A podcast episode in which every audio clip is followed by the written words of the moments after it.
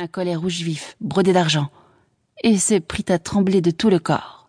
Enfin, il enfila son pantalon et ses bottes, enveloppa le nez dans un chiffon et se précipita dehors, accompagné des imprécations de Praskovie Osipovna. Il avait l'intention de jeter son paquet dans un trou de borne sous quelque portail ou de le laisser choir, comme par hasard, au coin d'une venelle. Par malheur, il se heurtait sans cesse à des personnes de connaissance, qui lui demandaient dès l'abord Où cours-tu comme ça? Ou bien Qui t'en vas-tu barbifier de si bonne heure Il ne parvenait pas à saisir l'instant propice. Une fois pourtant, il crut s'être débarrassé de son paquet. Mais un garde de ville le lui désigna du bout de sa hallebarde en disant Hé, là-bas, le particulier, faudrait voir à relever ça, hein Force fut bien à Ivan Yakovlevitch de ramasser le nez et de le fourrer dans sa poche. Le désespoir le gagnait, car les boutiques s'ouvraient et les passants se faisaient de plus en plus nombreux. Il décida de gagner le pont Saint-Isaac dans l'espoir de jeter à la Neva son encombrant fardeau. Mais je me repens de n'avoir donné aucun détail sur Ivan Yakovlevitch, personnage fort honorable, sous beaucoup de rapports. Comme tout artisan russe qui se respecte, Ivan Yakovlevitch était un ivrogne fiefé. Et bien qu'il rasât tous les jours le menton d'autrui, le sien demeurait éternellement broussailleux. La couleur de son habit, Ivan Yakovlevitch ne portait jamais de surtout, rappelait celle des chevaux rouans. À vrai dire, cet habit était noir, mais entièrement pommelé de taches grises et brunâtres. Le col luisait, trois bouts de fil pendaient à la place des boutons absents.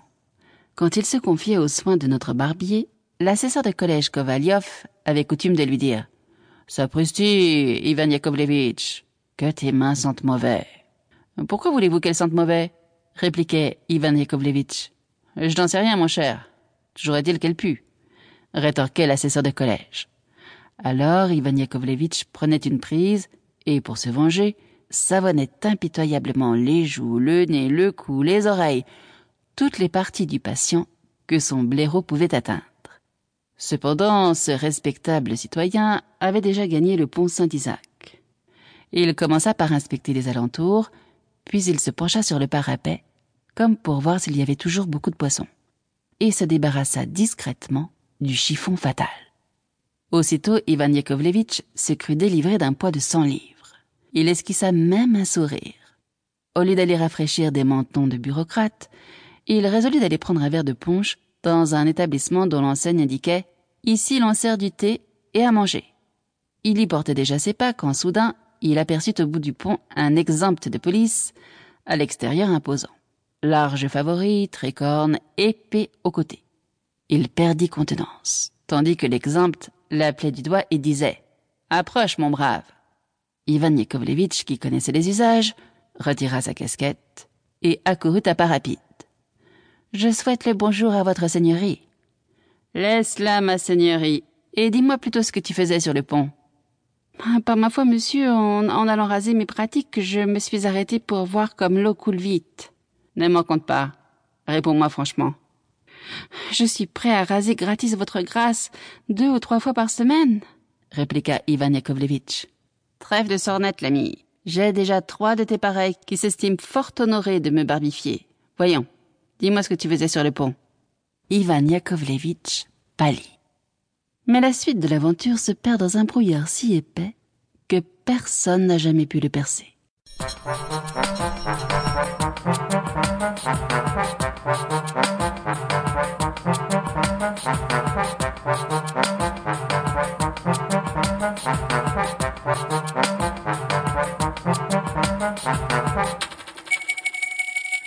Deux. L'assesseur de collège Kovaliov se réveilla d'assez bonne heure en murmurant suivant une habitude qu'il aurait été bien en peine d'expliquer. Il s'étira et se fit donner un miroir dans l'intention d'examiner un petit bouton qui, la veille au soir, lui avait poussé sur le nez. À son immense stupéfaction, il s'aperçut que la place que son nez devait occuper ne présentait plus qu'une surface lisse. Tout alarmé, Kovaliov se fit apporter de l'eau et se frotta les yeux avec un essuie-main. Le nez avait bel et bien disparu. Il se palpa, se pinça même pour se convaincre qu'il ne dormait point. Mais non, il paraissait bien éveillé. Kovaliov sauta à bas du lit, s'ébroua. Toujours pas de nez. Il s'habilla séance tenante et se rendit tout droit chez le maître de police.